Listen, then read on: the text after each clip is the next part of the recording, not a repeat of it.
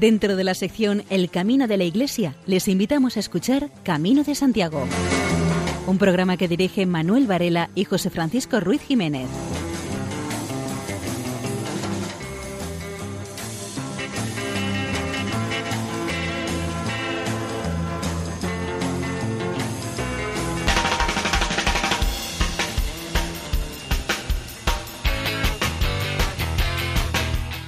Queridos oyentes, les damos la bienvenida al primer programa del año 2017, en el cual esperamos acompañarles y que ustedes a su vez nos acompañen a nosotros en esta primera peregrinación nocturna del año.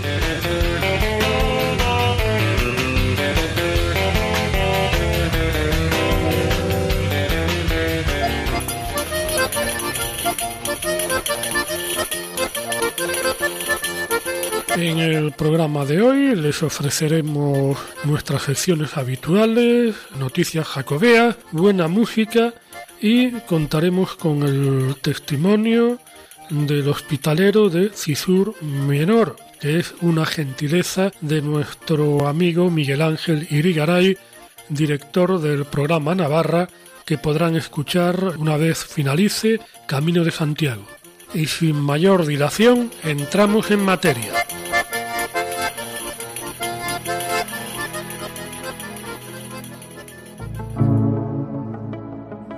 Oración en la tarde de un peregrino castellano. Para orar basta un hueco en la tarde, el trigo de tus hombros peregrino castellano.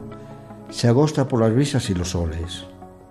Ahora, sentado en esa piedra, las piedras son los huesos del camino, rumias un llanto seco que te nubla el páramo, y la sementera tan repetida, tan ansiada, en el azul de los días. Y rezas, rezas por todo, hasta por el resto de los recuerdos.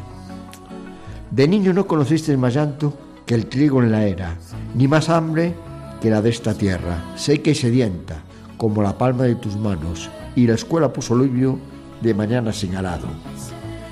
Y rezabas con la dicha inocente burbujeando en tus ojos, rezabas sin poner los ojos en el cielo, porque le tenías en el alma. Después la juventud que se te fue, sin apenas abrazarla. El gallo de tu corral madrugaba más que la aurora, y habla de sembrar sudor en cada surco, mientras corrías inútilmente, en pos del galgo de la indiferencia. Una madrugada deslucida, tus pasos resonaron y las baldosas ácidas de la ciudad, y allí quedaron anclados tus sudores de hombre, y seguía rezando. Una mañana en tu pecho brotó la rosa y dulce del amor, y tus días lucieron el estandarte de la felicidad compartida. En mitad de la noche escuchaste por primera vez el llanto de tu hijo y en tus ojos nacieron de nuevo verbenas multicolores y rezaste de nuevo. Ahora en este camino de Santiago le ofreces a Dios un corazón hecho tierra ya, perfumado de cardos y tomillo. Tú sabes que el camino aquí es más camino, que el pan es más harina y la tierra pare silencios en cada recodo.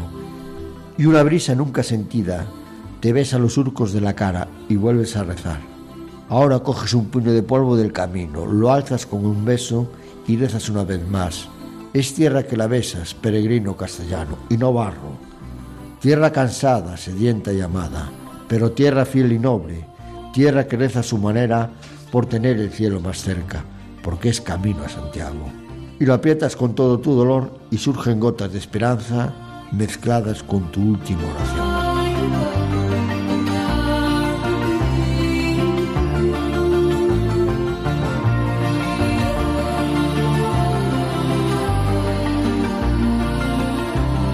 A veces hay cuerpos muy ligeros y llevan dentro almas muy pesadas, y al revés.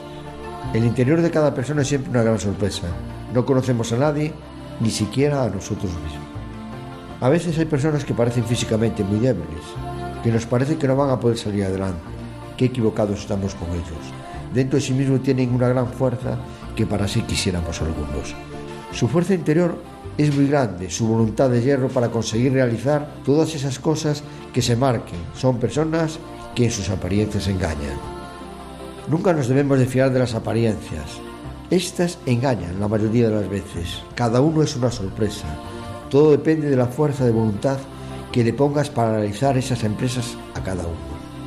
El interior de cada persona es un mundo en el cual es aconsejable entrar para no llevar sorpresas. Muchas veces incluso pueden llegar a ser desagradables.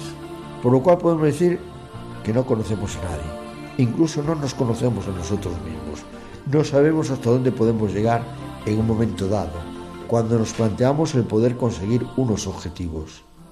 Nos podemos llevar una agradable sorpresa cuando hayamos conseguido alcanzar esos objetivos, que nos hemos marcado para lograr la meta deseada. Lo mismo pasa en el camino. Siempre tenemos miedo cuando nos plantean realizarlo. Pensamos que a la primera de cambio lo vamos a dejar y volver a casa derrotados. Qué equivocados estamos. Van pasando los días y las etapas y cada vez nos sentimos más fuertes, aunque sabemos que el sacrificio que vamos a hacer nos va a costar trabajo. Al final acabamos el camino y llevamos la gran sorpresa de que no somos ni mejor ni peor que el resto de los peregrinos, que como nosotros han realizado ese camino que tantas enseñanzas nos ha dado.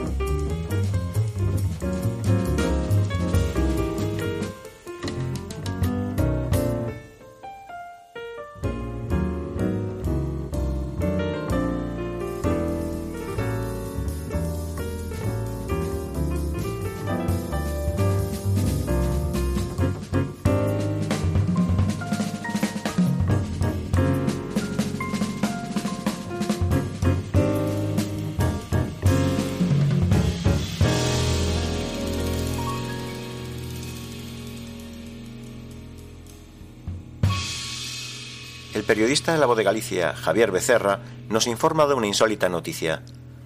Salvador Dalí y John Lennon estuvieron a punto de unir sus nombres a los de los reyes católicos, Magno, Felipe II, Stephen Hawking, es decir, a los de ilustres peregrinos del Camino de Santiago. El pintor catalán y el músico británico hablaron sobre ello a mediados de los 70 y planearon hacerlo juntos, probablemente en el año santo de 1982. Lo afirma en su libro de memorias Antonio Olano, periodista y escritor gallego, amigo personal de Dalí. Olano fue un confidente de un proyecto que finalmente no se llegó a materializar. El pintor quería reunir a cien personas e ir a pie a Santiago, con el líder de los Beatles a la cabeza. No era nada improvisado, estaba todo organizado, pero a Lennon lo mataron y Dalí perdió todo el interés. La simple idea de que esa peregrinación se hubiera llevado a cabo pone en ebullición todos los suspiros de lo que pudo haber sido y no fue. Dos de las mayores y más mediáticas figuras del siglo XX juntas en el santuario religioso gallego por excelencia. Hallarían ahí una dimensión totalmente espiritual a su existencia, y todo ello con dos paisajes de fondo, por un lado, los esfuerzos que el sacerdote Elías Baliña estaba haciendo desde los 60 por la promoción internacional de la ruta jacobea, y por otro, el clima de apertura de la transición que situaba a España ante los ojos curiosos del mundo. El impacto en los medios de comunicación habría sido enorme. El origen de todo se podría fijar en 1957. En ese año Dalí pintó Santiago el Grande, una obra monumental en la que representaba al apóstol Santiago en su caballo blanco acercándose a Dios. El artista confesó en su día que había sentido al hacerlo un escalofrío existencialista, el escalofrío de la unidad de la patria. Olano, su amigo, apunta que esa pintura se enmarca en una vuelta del pintor al fervor religioso. Este fue uno de los motivos por los que en el estreno en 1969 de la película La Vía Láctea de Luis Buñuel provocó su reacción. Se trataba de un filme que criticaba el cristianismo y se marcaba en el camino de Santiago. Dalí sintió que debía dar réplica al atrevimiento de Buñuel, su antiguo amigo. He ahí el otro motivo, posiblemente el más importante. La respuesta al atrevimiento de Buñuel fue clara revitalizar la idea del Camino de Santiago y ofrecérselo a los jóvenes como una revelación espiritual. Antonio Olano recoge unas declaraciones de Dalí sobre el plan ideado. Si bien puse en órbita Santiago, jamás me moví del centro de lanzamiento para peregrinar hasta su sepulcro. Lo voy a hacer, como es debido, cuando me ponga al frente de al menos un centenar de jóvenes descreídos reconvertidos a la religión católica, apostólica y romana. Dicho esto, el artista catalán asegura que mantiene contacto con John, que desea peregrinar y da su particular visión sobre el cine del momento, ironizando sobre su postura. Todos los filmes nuevos que tratan de representar a la juventud son más o menos anárquicos, antirreligiosos, que es una buena manera de ser religioso. Ahí está el caso de Buñuel con la Vía Láctea, una película premistica. Puede convertirse en cura cualquier día de estos. El día menos pensado, Buñuel toma las órdenes religiosas. Estas declaraciones no están fechadas, pero Olano sitúa las conversaciones entre Lennon y Dalí al respecto en la mitad de los años 70, es decir, varios años antes del estreno de La Vía Láctea o de Teorema de Pasolini, otro de los filmes contra los que su peregrinación se quería revelar. Dalí era un genio, pero era tremendamente lento. Él decía que las cosas de Dalí, como las de Palacio, van despacio. Y pasó que en esta ocasión fue tan despacio que nunca se pudo hacer. Olano envió, por encargo de Dalí, varios telegramas al líder de los Beatles. Era todo un simple formalismo de Dalí, porque Dalí y Lennon hablaban por teléfono cuando querían. No necesitaban telegramas, pero claro, Dalí era Dalí. Lennon no le contestaba por ese medio, sino por teléfono. Salvador Dalí rechazaba la filosofía de vida de los hippies. Veía en la mística hippie un camino interesante que se dirigía hacia una dirección equivocada. El destino recto lo podían encontrar en su peregrinación. Dalí, siempre contrario al uso de narcóticos, decía que los que dejan la droga lo hacen porque no les da buen resultado para la salud. Lennon también apelaba a la religión a menudo. Decía cosas como intentamos hacer contemporáneo el mensaje de Jesucristo, queremos que gane Él, ¿Qué hubiera hecho si hubiera podido disponer de los medios de comunicación actuales? El milagro es la comunicación, usémosla. Además, en su último álbum, Double Fantasy, de 1980, incluía una canción titulada Beautiful Boy, Darling Boy, dedicada a su hijo Sean, niño bonito, antes de que te vayas a dormir, di una pequeña oración todos los días. Todo ello encajaba en la visión que Dalí pretendía darle a la peregrinación a Santiago. Con un enfoque artístico religioso, se partiría desde el Museo del Prado. Allí harían un homenaje a Velázquez, uno de los pintores más reverenciados del catalán. Luego tomarían la Gran Vía hasta hacer parada en el Museo de Arte Contemporáneo de la ciudad universitaria, y de allí tomarían la carretera de A Coruña. Olano asegura que la muerte de Lennon fue lo que terminó con todo, pero en el universo de los fans de Lennon circula otra versión. Con un pie en lo bibliográfico y otro en la ficción, se dice que en 1970 Dalí redactó una carta de su puño y letra con su propuesta, partir juntos en autobús hacia Santiago, creando así una obra a caballo entre la canción y la pintura. Un joven que verodeaba por la casa del pintor se ofreció a llevar la carta al buzón, pero consciente de su valor nunca lo hizo. Al parecer, la guardó durante años con el objeto de lucrarse con ella. Tiempo después la vendería por miles de libras en una casa de subastas. La historia no es más que uno de los desenlaces que pudo tener aquel proyecto. Escuchamos ahora otra versión de un tema de los Beatles, en versión jazzística.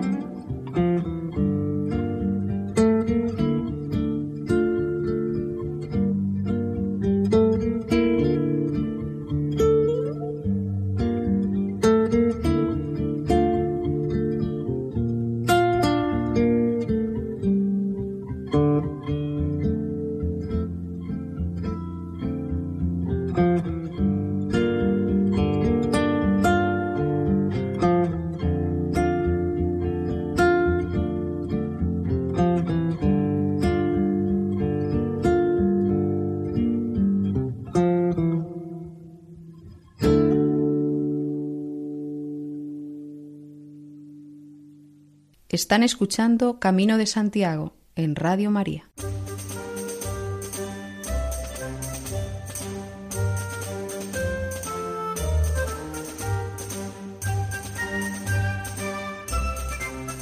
Los alcaldes de Santiago de Compostela, Martiño Noriega, y de A Coruña, Julio Ferreiro, en compañía del deán de la Catedral de Santiago, Segundo Pérez, apoyaron al Camino Inglés con un encuentro en la capital gallega. Además, han mostrado su apuesta porque los peregrinos que realizan el Camino Inglés desde A Coruña y que por tanto no caminan los 100 kilómetros exigidos puedan obtener su compostela. Ya puestos a pedir, eh, podrían solicitar incluso una rebaja en el abono de socio del deportivo. El regidor coruñés y el compostelano se han encontrado en la plaza de Obradoiro con el deán de la catedral para realizar una visita privada a la Catedral de Santiago, como gesto de apoyo a la promoción y potenciación del camino inglés desde A Coruña hasta Compostela. Martiño Noriega ha recordado que el Ayuntamiento de A Coruña apuesta por la peregrinación a Santiago de una manera clara y decidida, y ha dicho que el camino inglés es una vía que en los últimos años no ha tenido todo el peso que merecía.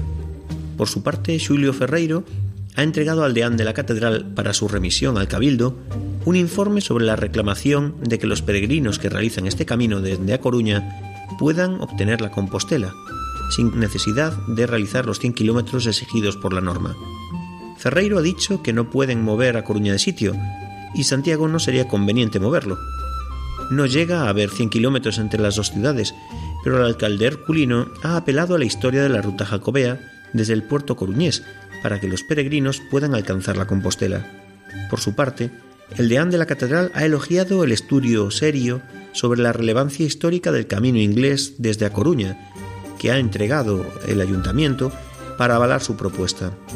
También considera buenas las actuaciones encaminadas a potenciar los lugares jacobeos de A Coruña.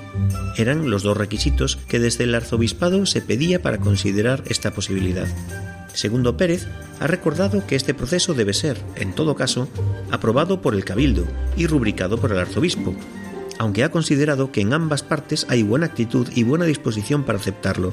El deán ha aclarado que no hay antecedentes de excepciones a la regla de los 100 kilómetros para la obtención de la Compostela, aunque sí está sobre la mesa una petición desde Muros, a quienes ha recomendado que entreguen un dossier parecido al de Coruña. Segundo Pérez, ha dicho que el tema de los 100 kilómetros no consiguió encontrarlo en las actas del Cabildo, pero la peregrinación desde el puerto de Coruña o desde el puerto de Muros es anterior a que se pusieran los 100 kilómetros. Para Segundo Pérez, hay una razón de tipo histórico y espiritual que ampara el aceptar esta pretensión. Hombre, yo creo que a lo que pide el señor Julio Ferreiro hay una solución muy fácil y es que el peregrino que salga del puerto de A Coruña eh, le dé 5.000 vueltas a la torre de Hércules y así yo creo que ya completa los 100 kilómetros sin problema alguno pues yo particularmente creo que como eso desgastaría el entorno de la Torre de Hércules, sería mejor plegar el espacio-tiempo de tal forma que en vez de haber 80 kilómetros hubiera 120, 180 los que fueran.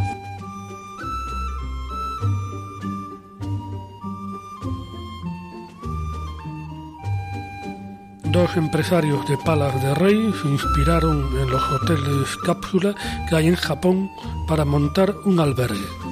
Estos dos empresarios tuvieron que agudizar el ingenio para intentar competir con lo que ya ofrecía el resto de los establecimientos de este tipo en Palas de Rey, que tienen medio millar de plazas en funcionamiento. La fuente de inspiración para incorporar literas cápsula que permiten una mayor intimidad a sus clientes que las tradicionales la encontraron en los hoteles japoneses. Como buenos gallegos, adaptaron la idea a sus necesidades los cubículos del albergue Centoira son de madera, en lugar de fibra de vidrio o de plástico. No los diseñó el arquitecto Kisho Kurokawa, que proyectó el primer hotel japonés de este tipo, el Capsule Inn Osaka, inaugurado en el año 1979, sino que eh, los hizo un carpintero de una mueblería de Apora de San Xiao, Láncara, provincia de Lugo, después de varios modelos de prueba. El albergue de Paras ofrece a sus clientes 50 plazas, repartidas en dos plantas diferentes de un establecimiento de hostelería que también dispone de habitaciones eh, normales. Cada cápsula, con un habitáculo algo mayor que una cama de 90 centímetros, el tamaño del colchón, dispone de una taquilla con llave para la mochila, una toma de corriente, una estantería para objetos pequeños como botellines de agua y una luz. La intimidad del peregrino está garantizada dentro del habitáculo. La zona de acceso está tapada con una cortina. En estas singulares literas se puede pasar una noche por 10 euros, con derecho a sábanas desechables, mantas y una ducha caliente. Las han usado peregrinos tanto nacionales como extranjeros. La idea, la verdad, es que en un principio iba dirigido sobre todo a los peregrinos de origen oriental, que realmente suponen un porcentaje bastante importante del total, y dentro de los orientales la mayoría son surcoreanos. La iniciativa ha sido muy bien acogida entre los clientes que ya usaron el albergue Cápsula, inaugurado el pasado mes de junio, a juzgar por los comentarios que dejan en las típicas páginas de internet que se comentan estas cosas. En el establecimiento ofrecen a los peregrinos una terraza, la posibilidad de disfrutar de un masaje después de recorrer los 25 kilómetros que separan Sarria de Palas de Rey y de usar un autotaller de bicicletas.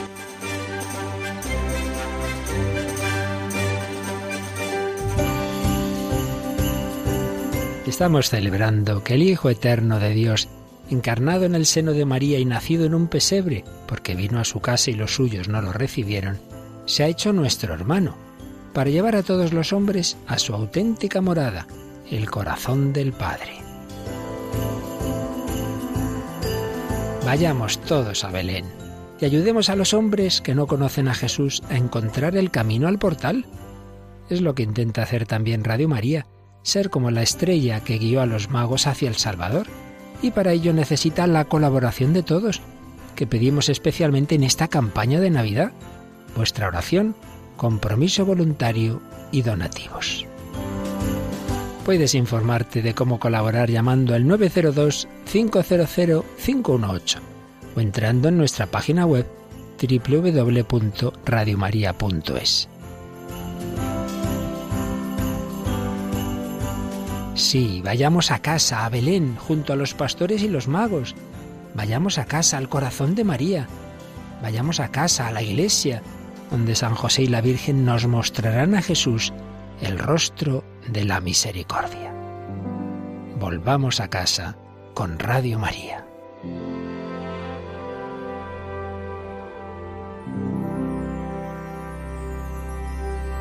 Seguidamente escucharemos el testimonio del hospitalero de Cisur Menor, que es una gentileza de nuestro amigo Miguel Ángel Irigaray, director del programa Navarra, que podrán escuchar una vez finalice Camino de Santiago. Muy buenas. Hemos llegado al albergue que la Orden de Malta tiene en la población de Cisur Menor, en Pamplona, y que como tal Orden de Malta, vinculada o heredera de la Orden de San Juan de Jerusalén, está atendida por los sanjuanistas y voluntarios que cubren los días o los momentos en que sanjuanistas no pueden atender el, hospital.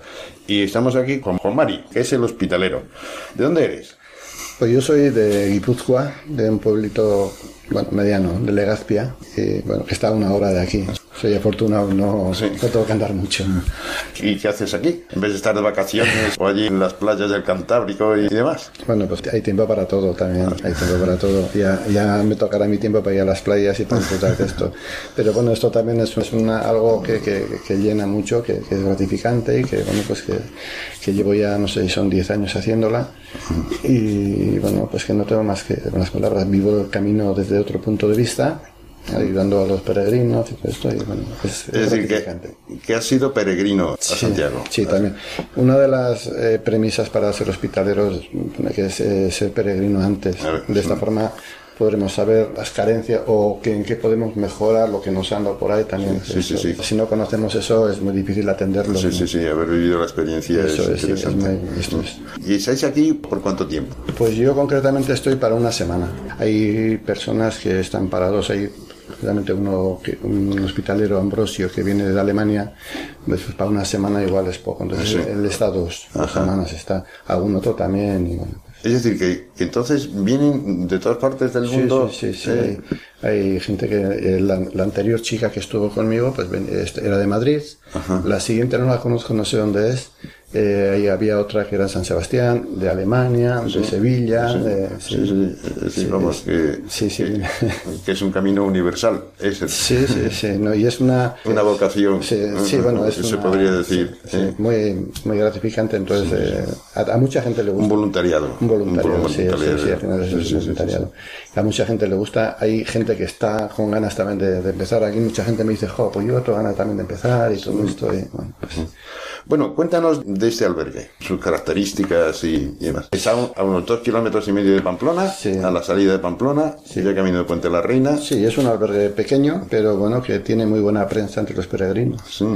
Ahora que por internet y todas estas cosas se Sí, usa sí, sí. mucho y el, el boca a boca va por internet, entonces tiene muy buena prensa. Lo que nos diferencia de otros es que eso, somos voluntarios, que aquí no hay ánimo de lucro, que no, no reservamos, no, no sé, y eso es lo que nos diferencia en cuanto a otros. No hay comodidades tampoco, no hay grandes, no hay televisiones, no hay, es, Sí. no hay- esto es una cosa muy sencilla, 27 camas y en literas. En literas, Sí. es decir, que son 18, eh, en realidad. Sí, 18, sí. 18, 26. No, hay dos que están también así. Sí, también sí, así. sí. Se ocupa el sitio como se puede, Claro, realmente se puede. ¿no? sí, sí, sí. Pero bueno, que no hay. 18 literas, unas duchas eh, para señoras.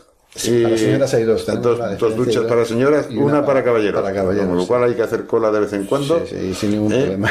Una cocina muy apañada para que Sí. el peregrino pueda prepararse ahí su tenta en pie. Sí, todo lo que quieran. Nosotros, eh, nosotros incluso les preparamos a la mañana un pequeño desayuno. El desayuno. Sí, para que no salgan con la tripa vacía. Efectivamente. Una- Sí, sí, sí. Sí, Funciona a base de donativos, eso, eh, para reponer eh, Sí, lo que es la el cocina. fondo y, y Y demás. bueno, pues, es un. Y está un poco al amparo este albergue de la iglesia que tiene la Orden de Malta aquí enfrente que estamos viendo a través de la ventana. Sí, sí, es un...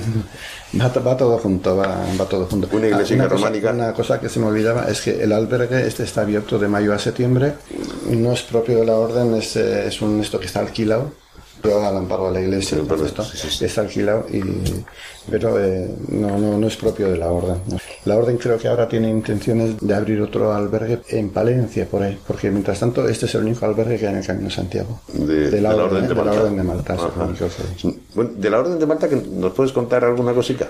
Poco, porque igual meto la pata.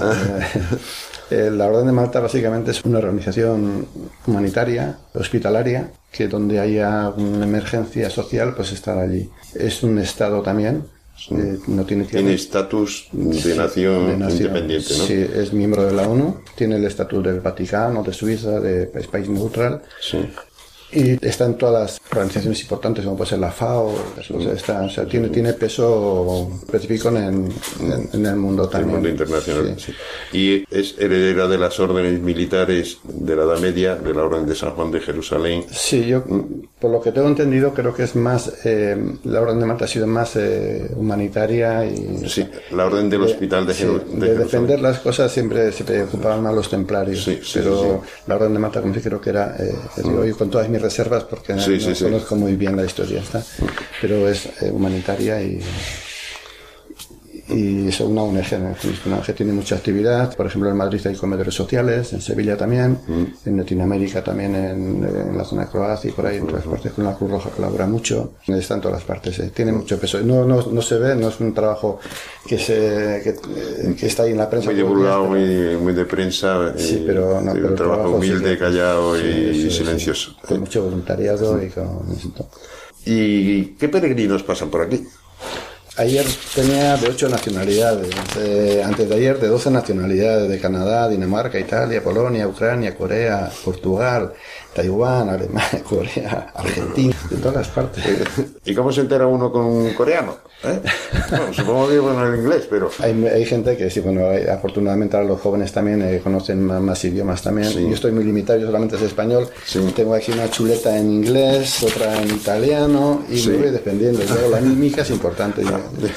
la mímica y luego el, el, bueno, sentido común y la buena voluntad. La buena voluntad, la gente que viene aquí eh, viene, no pide nada, eh, son muy agradecidos. Sí. Si en vez de una ducha les pones una manguera, Una te lo agradecen te lo igual. agradecen igual.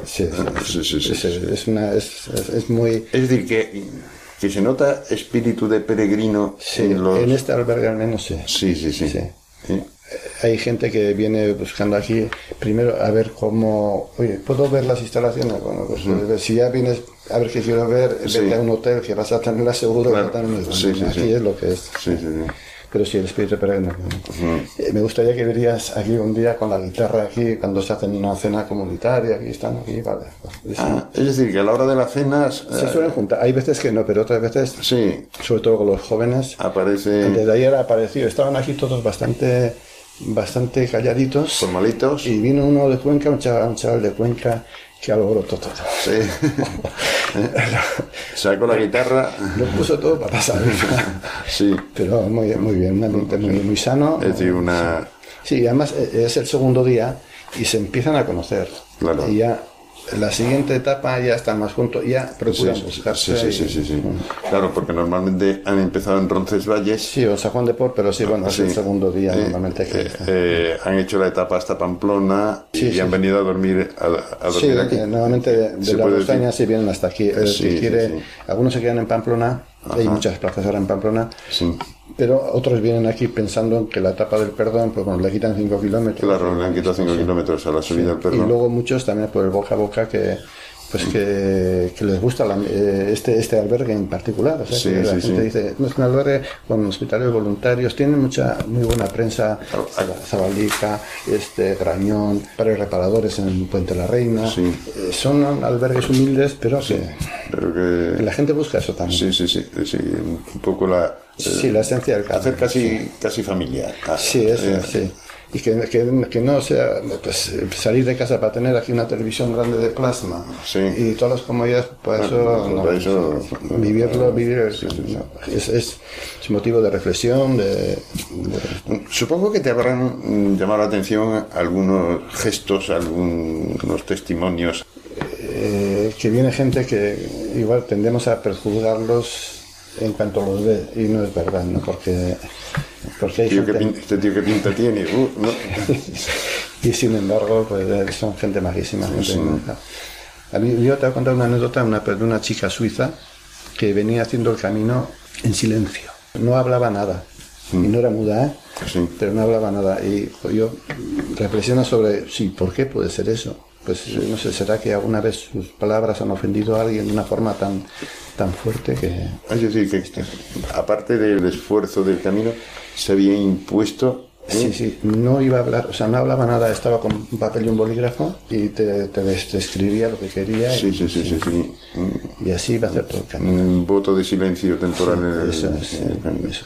Y la reflexión es eso, ¿no? Que, ah, hombre, igual una- por una apuesta lo haces un fin de semana en tu pueblo y acordás. Y ya está. Pero eso yo creo que tiene que ser algo más profundo, Claro. Que sus palabras habrán ofendido a alguna persona y Sí.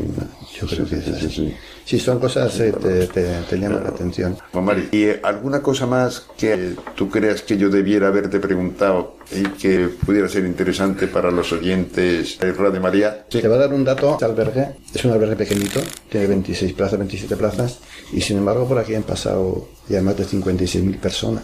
56.000 personas. ¿En cuánto tiempo? En- Pues no sé cuánto, no puedo decir, pero no sé cuánto tiempo lleva. Yo llevo unos 10 años aquí. Sí, sí, sí, unos 18, yo creo que lleva abierto 18 Sí, años. pues eh, el otro día lo oí a- al señor Mencos que le hacían una entrevista de la Universidad de Navarra para un trabajo y me quedé, me quedé con ese dato, que eran eh, más de 56.000 personas que, 56.000 personas que van pasando por aquí. de, de 26 en 26. Sí, ¿eh? eso De es. 26 en 26. Algunas veces metemos gente en, la, en la- esto también, en la iglesia. Sí, cuando se llena el albergue hay más de 26.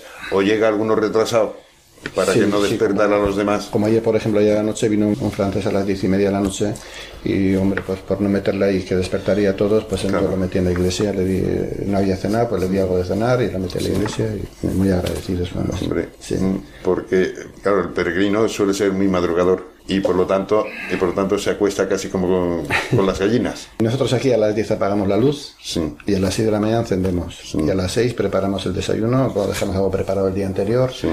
Pero eso sí que es eh, a las 10 de la noche eh, se apaga la luz. Claro. El descanso de los peregrinos es sagrado. De hecho, nuestra, nuestro trabajo es ese, es, eh, que salgan, que salgan poco. descansados y que para hacer otra etapa y demás, y que no haya ruidos, que no haya líos y demás.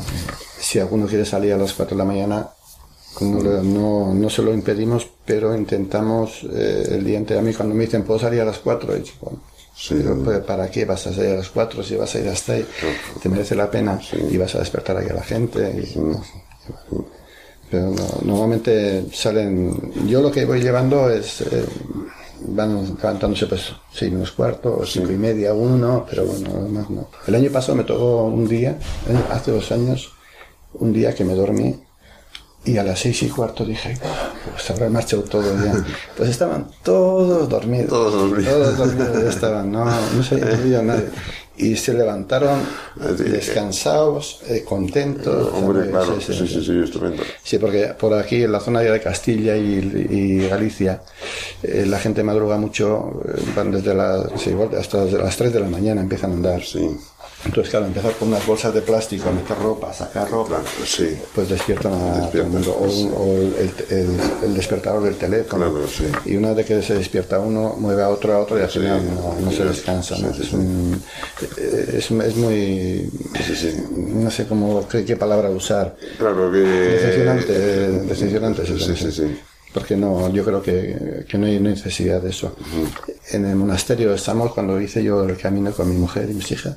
El abad nos cogió allí a todos, nos dio una charla y nos llamó buitres de cama. Buitres de cama. Sí, porque se va, ya te levantas pronto para buscar un, primero una cama. Sí, sí, sí. buitres, de cama. Claro. me acuerdo de aquella charla. Y además, y nos dijo, eh, podéis levantaros cuando queráis, pero la puerta está cerrada hasta las 6 de la mañana. Sí. Y, Efectivamente. Sí, sí. no, no, y tiene que ser así. Hay veces que viene alguna persona que te dice, yo ronco mucho, ¿eh? Y te quedas así, sí, sí, pero mucho, mucho, ¿eh? Sí, sí, sí. Mucho, mucho. Eh, ¿Pero cuánto? Porque pues que igual te salen todos a dormir a la calle. Sí. tranquilo que aquí tenemos la solución. Lo metemos en la iglesia y ya no hay, ningún problema de ningún tipo. y él duerme bien y lo tenemos. son, son, situaciones, que vas aprendiendo a... Claro, a, a torear y... Pues muchísimas gracias. Pues gracias a vosotros. Yo no sé si, si es satisfecho vuestra. Mm, eso, ya lo dirán, eso ya lo dirán los oyentes. Ah, ¿eh?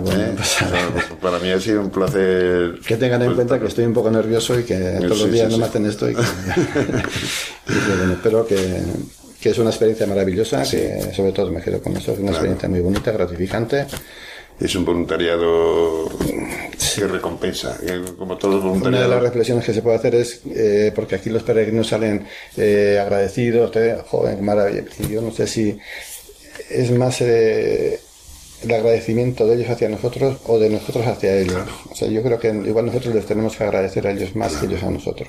No, el testimonio que muchas veces se recibe del, del peregrino es tremendo. sí, sí. sí. sí. Pues eso es todo. Eso Ya digo, si, si es satisfecho vuestra esto, pues me encanta. Pues muchas gracias. Están ustedes en la sintonía de Radio María. La cantante gallega Wolfgang regresa y lo hace con paso firme. Luchadora, peleando. Ocho años desde aquel pisando el suelo que ve, que revolucionó la escena azul. Wolfgang lanza su nuevo LP, Pelea, en el que nos deja la huella de su voz, auténtica y desgarradora en cada uno de los temas, como el titulado Me encuentro bien.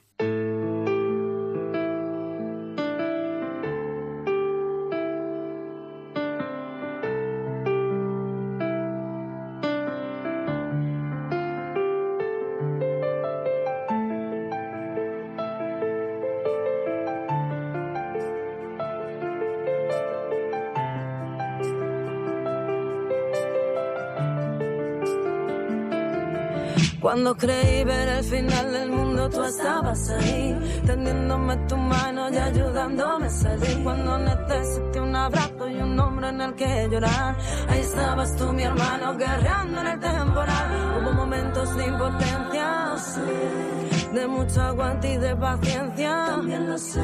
Algo hizo clic en mi conciencia, sí. Gracias a ti, por fin, después de la tormenta, hoy puedo decir me encuentro bien.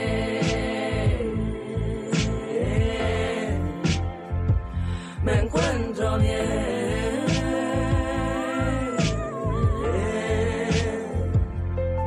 Cuando perdí la perspectiva, tú estabas ahí con tu mirada introspectiva de mí del drama reí. Cuando lloraba, tú llorabas lo mío conmigo, amigo. Tus palabras no eran todo cobijo y abrigo. Calle detalles de rebares, no. observando al universo, no. Me ha Gracias a ti paso hacia una nueva era. Hoy puedo decir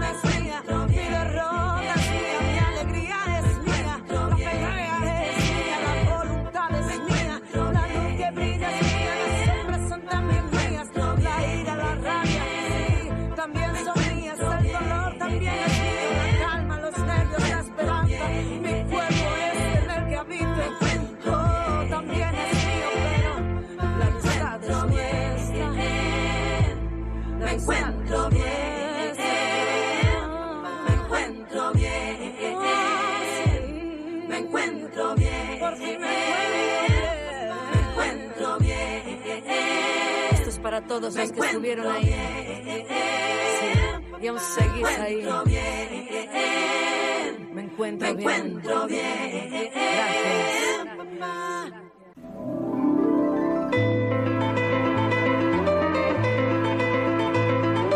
La recomendación literaria de esta semana es El Bordón y la Estrella de Roncesvalles Anájera, primera parte, y El Camino de Santiago, El Bordón y la Estrella, segunda parte, de Joaquín Aguirre Belver, que nació en Madrid en 1929 y murió en Arihuela en el 2005. Fue licenciado en Filología Románica y Periodismo y se dedicó a la doble faceta de periodista en los diarios Pueblo y Alcázar y simultáneamente a la de escritor de relatos infantiles y juveniles. El relato lo escribe en 1962 y obtiene el Premio de Literatura Infantil en este mismo año. Asimismo, se adapta al cine en 1966 con un éxito mediano. En realidad, el autor halla en el contexto del Camino de Santiago el caldo de cultivo propicio para encajar la trama y protagonistas de su invención, así como los valores que desea transmitir. Pues en su caso el espacio y el tiempo son proyección de la intención comunicativa, dos peregrinos malalados en agonía o lucha contra su entorno desapacible, malévolo e injusto. La acción comienza en Roncesvalles. Allí un escultor, Gerard de Saint-Goulet, inicia el camino como penitente por haber sido acusado de asesinato, pero cuenta con la compañía de Mateo, un mozo huérfano que decide abandonar el campo por el camino para probar las aventuras que pudieran acaecerle. Tras sucesivos infortunios, andanzas desgraciadas y malas artes de pícaros y otras gentes bravuconas, el vejado escultor obtiene las indulgencias de Dios por un crimen que no había cometido, y un rayo rompe las cadenas de sus manos con las que caminaba como si de un milagro, entre otros muchos del camino, se tratara. La primera parte apenas contiene detalles o datos del camino que enseñen al lector lo que la ruta esconde, pero sí se muestran en la segunda parte que resulta más ambiciosa en este sentido didáctico.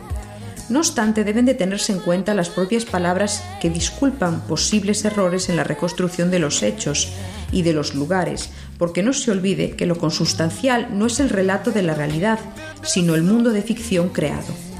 Ni qué decir tiene que historia y geografía han sido maltratados. Se trata de una obra en dos entregas basadas en las leyendas que a lo largo de los siglos se fueron forjando al lado de la ruta por la que rezó y peregrinó Europa en sus tiempos la unidad espiritual. este libro tiene como protagonista el escultor Gerard de Sangulé, que hace el camino de Santiago para alcanzar el perdón por un crimen del que fue acusado injustamente, y un niño huérfano, Mateo, que vive en un convento de Roncesvalles, lugar que abandona para acompañar a Gerard durante el trayecto a Compostela. En este viaje ambos viven distintas peripecias en las que se ve que tienen que ayudarse mutuamente, así como a otros con los que se encuentran en el camino. El mayor de los peligros en los que se ven involucrados es el enfrentamiento con unos ladrones que secuestran al hijo de un noble alemán, haciendo parecer culpable a Gerard. Ante esta situación, Mateo lucha para demostrar la inocencia de su amigo, por lo que incluso ponen en peligro su vida, acción que se ve recompensada por la intercesión milagrosa del santo. En el segundo volumen continúan las aventuras de Mateo y Gerard en el camino a Compostela, enlazando en el punto exacto en el que había rematado la primera entrega, la aldea de Santo Domingo de la Calzada. En este lugar los protagonistas conocen los planos del ermitaño para construir un puente sobre el río Osha que les facilite el paso a los peregrinos. El escultor se compromete con el ermitaño a volver y ayudarle en la construcción para luego continuar camino hacia Villafranca, Burgos, Tierra de Campos, Sagún, León, etc lugares en los que los peregrinos con los que se encuentran van narrando sus vivencias o las de personajes relevantes en la tradición jacobea, como Santo Bento o Carlomagno. A medida que se aproximan a Santiago de Compostela, los peregrinos manifiestan su alegría y el entusiasmo por alcanzar la meta, esperanza que se ve frustrada por el ataque de unos ladrones que hieren de muerte a Mateo. Finalmente, ésta logra llegar al Monte del Gozo, lugar en la que se encuentra la razón de su peregrinación a Santiago, reunirse con su madre muerta mientras que Gerard, liberado de su castigo, regresa a Santo Domingo de la Calzada para cumplir su promesa. Las ilustraciones figurativas de los dos volúmenes muestran ya desde la cubierta la caracterización de los personajes y el contexto en el que discurre el relato con el que se complementan. Están realizadas en acuarela, pero la impresión está hecha en gama de grises. El autor de este libro, Joaquín Aguirre Belver, dibujante y pintor, es licenciado en Filología Románica y Periodismo. Su producción, dirigida al lectorado infantil y juvenil, ha recibido diferentes galardones, entre ellos el Premio Lazarillo o el de la Comisión Católica Española de la Infancia, este último otorgado a El Bordón y la Estrella en 1962. El ilustrador de esta obra es Nibio López Vigil, que nació en La Habana en 1957 Estudió Bellas Artes y Oficios, es historiador y arqueólogo. Hizo trabajos para diversas editoriales y participó en exposiciones individuales y colectivas. Publicó más de 100 obras, algunas de ellas con reconocimientos nacionales e internacionales.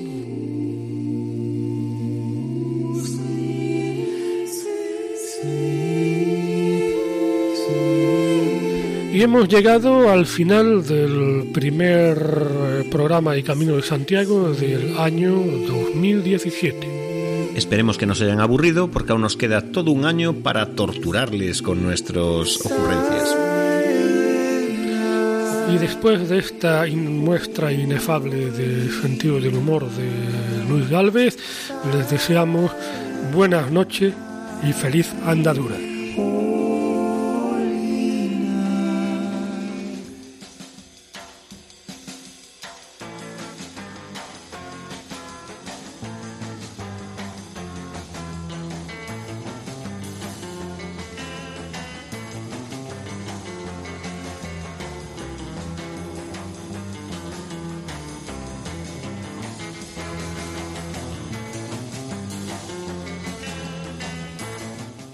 Escuchado en Radio María Camino de Santiago, dirigido por Manuel Varela y José Francisco Ruiz Jiménez.